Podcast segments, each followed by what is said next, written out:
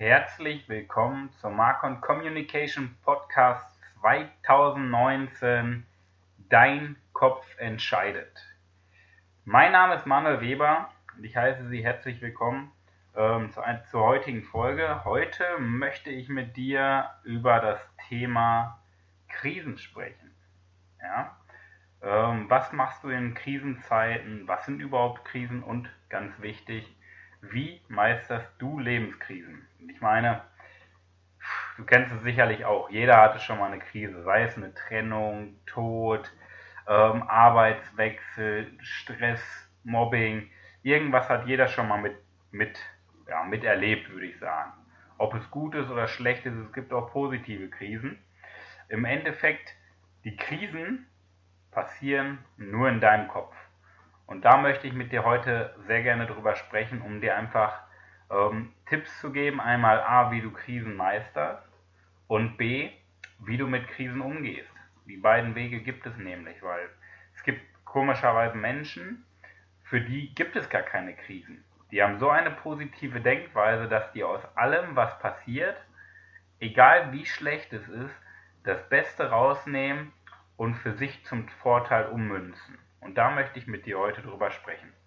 Wie gerade schon erwähnt, Krisen passieren nur in deinem Kopf.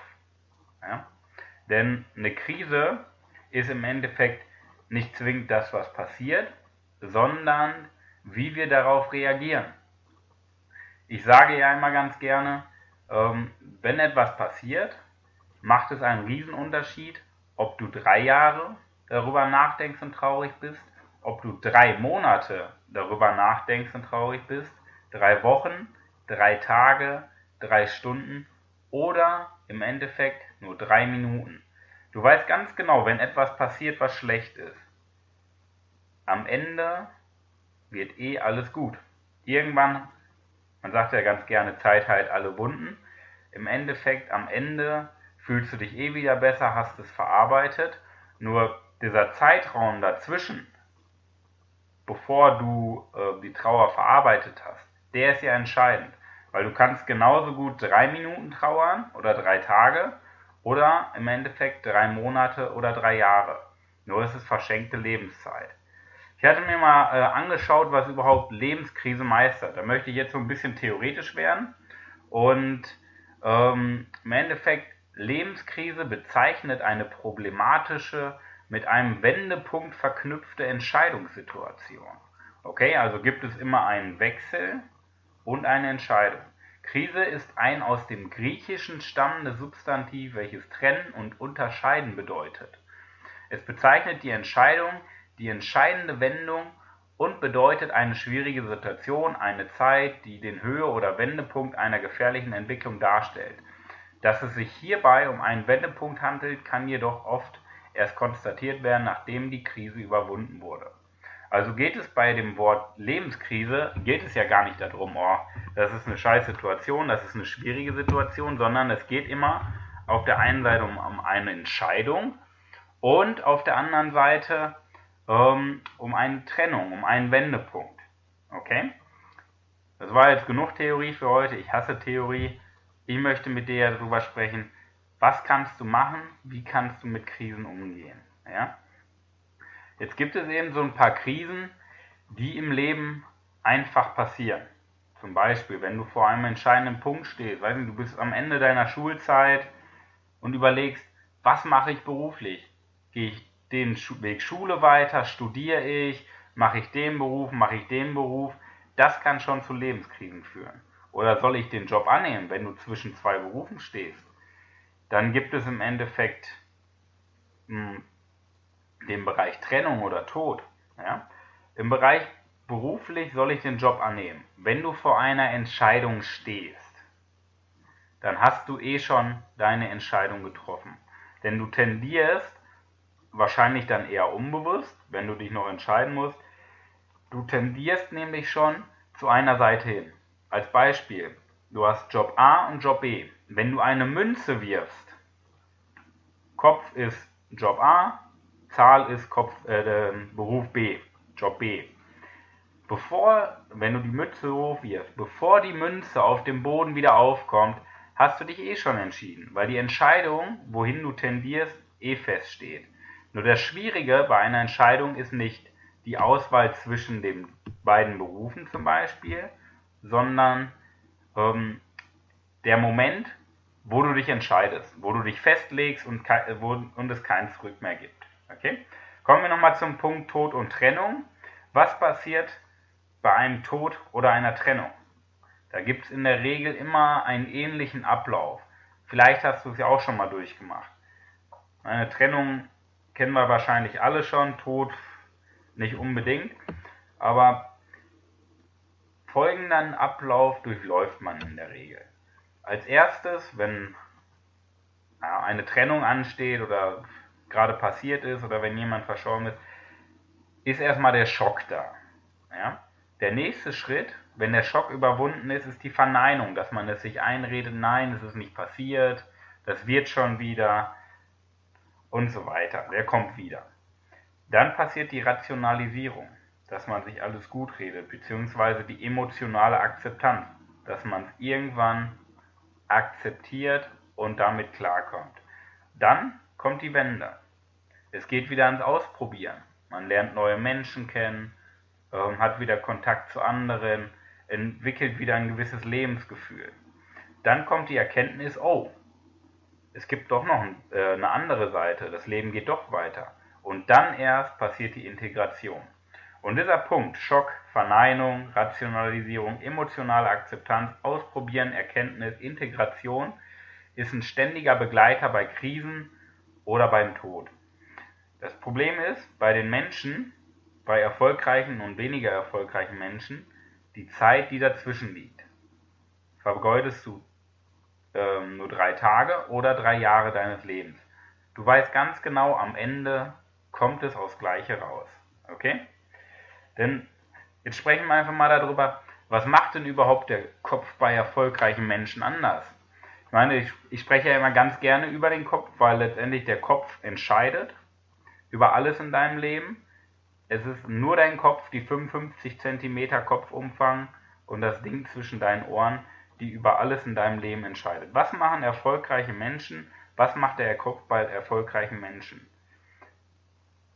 Ich möchte das in drei Punkte unterteilen, um das mal einmal zusammenzufassen. Punkt 1. Erfolgreiche Menschen stimmen der Situation zu und sind dankbar. Das ist ein ganz entscheidender Mindset-Punkt und eine ganz entscheidende Denkweise, weil jede Krise, wie gesagt, in der Definition schon gehört, in jeder Krise geht es ja nicht darum, dass der Moment schlecht ist, sondern dass es einen Wendepunkt gibt. Und wenn es einen Wendepunkt gibt, gibt es immer etwas Positives, was man aus einer Krise wieder mitnehmen kann. Ja? Als Beispiel, deine Frau trennt sich von dir, was kann man da Positives mitnehmen? Ich habe das schon jetzt in den letzten Monaten und Jahren sehr oft erlebt, bei mir selber, bei Freunden.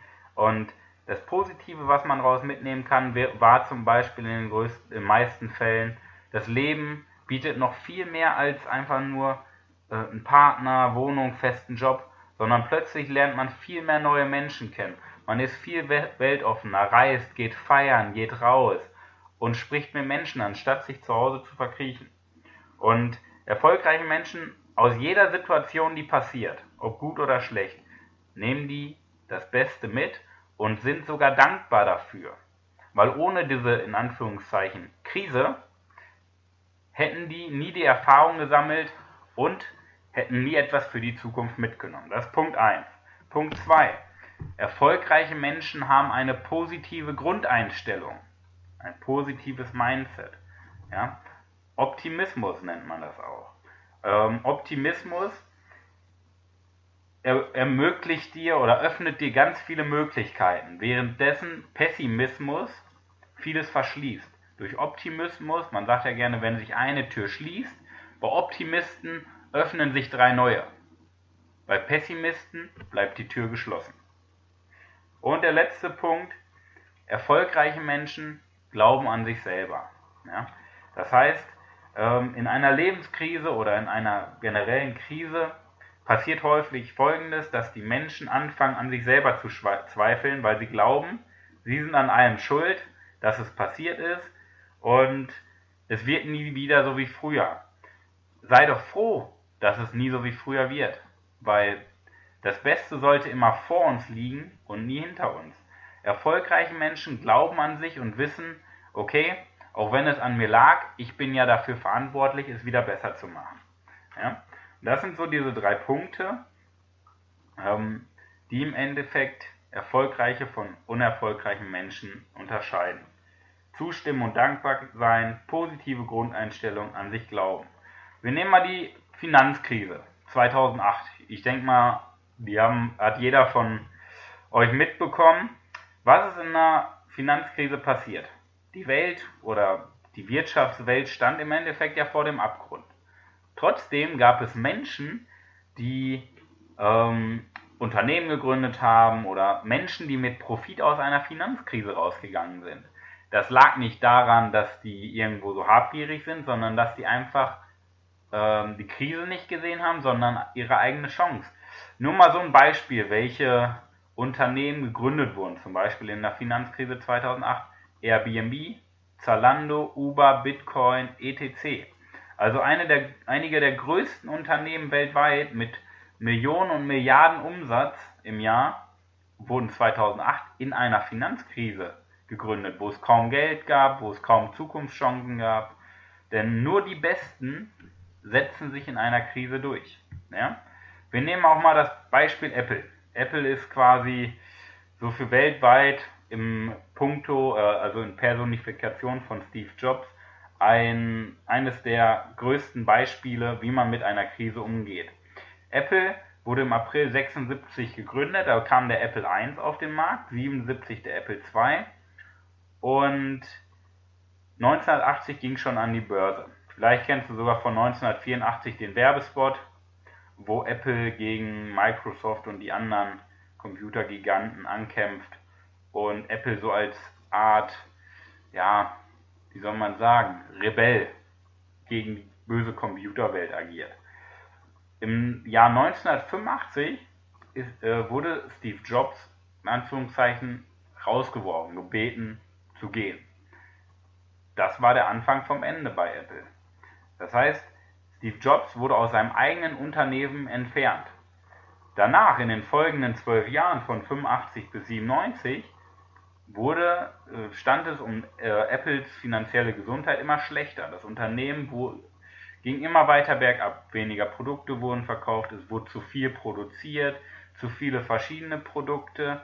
Und währenddessen baute Steve Jobs Pixar auf.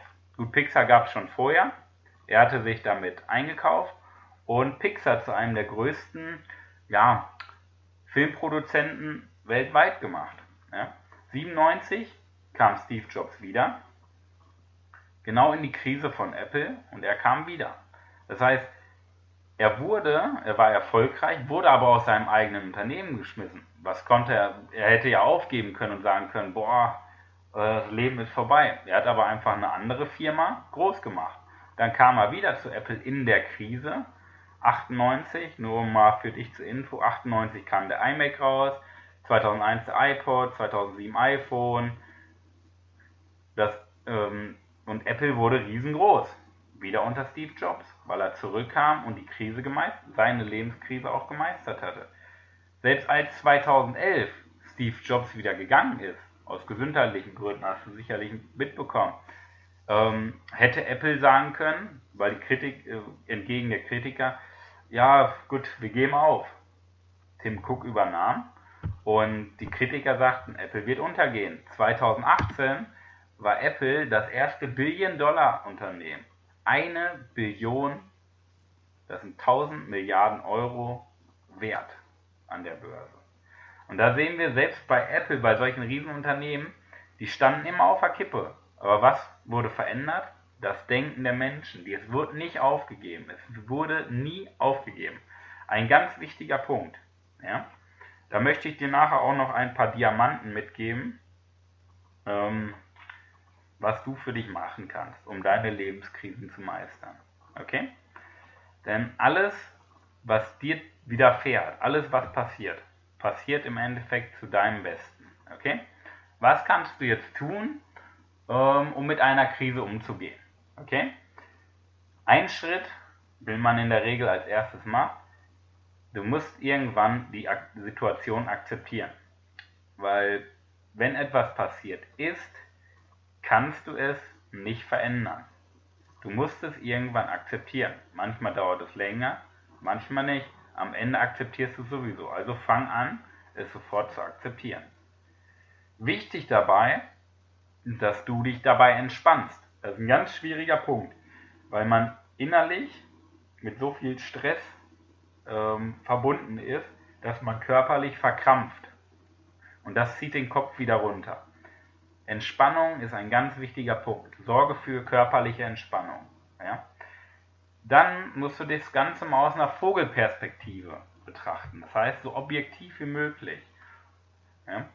Jetzt waren wir ja schon beim Thema körperliche Entspannung. Dein Körper braucht aber auch Bewegung. Das heißt Fitnessstudio, Laufen, egal welche sportlichen Betätigung. Denn Sport setzt sogenannte Myokine frei. Das sind Botenstoffe zum Beispiel Hormone wie Endorphin. Und die switchen deinen Kopf um in eine positive Denkweise. Ja? Du kannst natürlich auch andere Dinge tun, die dir gut tun. Ja? Mach, worauf du Lusten hast, was dir in deinem Leben richtig Spaß bereitet hat. Okay? Dann kommt ja der Wendepunkt. Dann geht es darum, okay, was kannst, wie kannst du dich jetzt für die Zukunft ausrichten? Dann kommt der Punkt nämlich die Action. Mach was. Ja? Verkriech dich nicht. Geh raus. Wenn du, dein, wenn du den Job wechseln wolltest, wechsel ihn. Wenn du dich selbstständig machen wolltest, mach dich selbstständig. Du brauchst ganz viel Selbstdisziplin und du brauchst den Punkt, wo du machst. Okay? Du musst nämlich deine Gefühle akzeptieren. Dann hatten wir eben schon den Punkt, was ich dir schon erzählt hatte, was machen erfolgreiche Menschen? Sei dankbar. Sei dankbar für die Situation, betrachte es in Ruhe, nimm dir das Positive raus, such dir das, ähm, ja, im Endeffekt, was dir die Situation gebracht hat. Ja? Such dir die Vorteile raus und gib Gas. Dann äh, meisterst du Lebenskrisen. Zusammengefasst einfach Situationen akzeptieren, körperliche Entspannung und Bewegung, dann das objektive Betrachten aus der Vogelperspektive beziehungsweise andere Dinge tun, die dir gut tun, dann der Wechsel zu Action mit den Gefühlen akzeptieren, mit Selbstdisziplin analysieren, dankbar sein und dann go. Okay? Dann meisterst du Lebenskrisen. Wie gesagt, deine Diamanten kommen nachher noch. Okay? Ich möchte dir einfach mal, ich glaube, vorletzte Podcast-Folge war es mein, meines Wissens. Ähm, ich möchte einfach mal so ein paar Beispiele nennen, was erfolgreiche Menschen, die du sicherlich vielleicht schon mal gehört hast, was die einfach gemacht haben. Was die gemacht haben, um ihre Lebenskrise zu meistern. Und ich möchte dir dann auch erklären, was kannst du da mitnehmen. Ähm, fangen wir mal an. Marie Curie, vielleicht in, aus dem Physikunterricht noch bekannt, ähm, kam aus einem aus armen, sehr armen familiären Verhältnissen. Das kennst du sicherlich. Ähm, viele erfolgreiche Menschen kommen aus armen Familienverhältnissen und brauchte die Unterstützung durch ihre Schwester, um in Paris zu promovieren. Sie zog nach Paris um, wurde von ihrer Schwester unterstützt und erfand dann ähm, das Element oder ähm, nicht erfand, sondern ähm, erkannte das Element Radium und Polonium jeweils. Ja? Das heißt, entdeckt hat sie das Radium und Polonium und erhielt zwei Friedensnobelpreise, äh, nicht Friedens, Entschuldigung, zwei Nobelpreise, Physik-Nobelpreise. Was sehen wir? Sie kommt aus armen familiären Verhältnissen, hatte aber immer den Traum, ähm, zu promovieren. Das heißt, sie suchte sich Unterstützung, in diesem Fall in der Familie, zog nach Paris, nahm es in Angriff und am Ende bekam sie zwei Nobelpreise. Sie hätte ja auch sagen können, Mensch, ich habe kein Geld, ich gebe auf, weil die Familie nicht konnte, sie hatte aber den Willen. Die nächste Person, Abraham Lincoln, also sicherlich auch, ich hoffe, du hast das, äh, den Namen schon mal gehört. Abraham Lincoln, ähm, als er Präsident wurde, starben drei seiner vier Söhne. Und in dem Moment hätte jeder gedacht, oder viele gedacht, der Mensch muss doch aufhören. So viel Schicksalsschläge. Er dachte aber weiter. Ich kann nicht aufgeben. Ich habe eine Mission. Und er führte die USA durch die größte Krise der Verfassung, die größte Krise der Moral und die größte militärische Krise des Landes. Ja? Und am Ende, weil er nicht aufgegeben hat, immer weitergemacht hat, weil er seine Mission hatte, hat er es sogar geschafft, die Sklaverei abzuschaffen. Trotz, dass drei seiner vier Söhne gestorben sind, weil sein Kopf gesagt hat, ich muss weitermachen, ich muss weitermachen. Der nächste auf der Liste, Joe Keser, ehemaliger Chef von Siemens. 2006 ähm, erschütterte sie, das Unternehmen Siemens ein riesiger Bestechungsskandal. Joe Keser war damals der Vorstandschef und hatte die Verantwortung für 370.000 Arbeitsplätze. Was hat er gemacht, um diese Krise zu meistern? Er hat es nicht alleine gemacht. Ja? Er hat sich Hilfe geholt, ein Team zusammengestellt. Im Endeffekt die Entscheidung hat er selber getroffen, aber er hat sich immer im Team beraten lassen. Also wenn du eine Krise hast, such dir Unterstützung, Menschen, die positiv denken und dich mitziehen. Ja? Das hat der Joe Keser gemacht. Die nächste Person, Thomas Edison, ebenfalls vielleicht aus dem Physikunterricht schon noch bekannt, der Erfinder der Glühlampe und der elektronischen Infrastruktur. Thomas Edison hat insgesamt ähm, die, das Manuskript für Glühlampe bzw. elektronische Infrastruktur umfasst 40.000 Seiten. Ja? Und in seinem Leben, in dem er Glühlampe bzw. die Infra elektronische Infrastruktur erfand, hat er insgesamt über 10.000 Rückschläge erlitten. Ja? Und was heißt das überhaupt? Jetzt stell dir mal vor, du erfindest etwas, willst das auf Papier bringen und hast nur 10 Rückschläge oder 15 Rückschläge. Du erfindest was, jemand kommt, sagt, du musst es anders machen. Dann machst du weiter, wieder anders, weiter, wieder anders, weiter, wieder anders, weiter, wieder anders.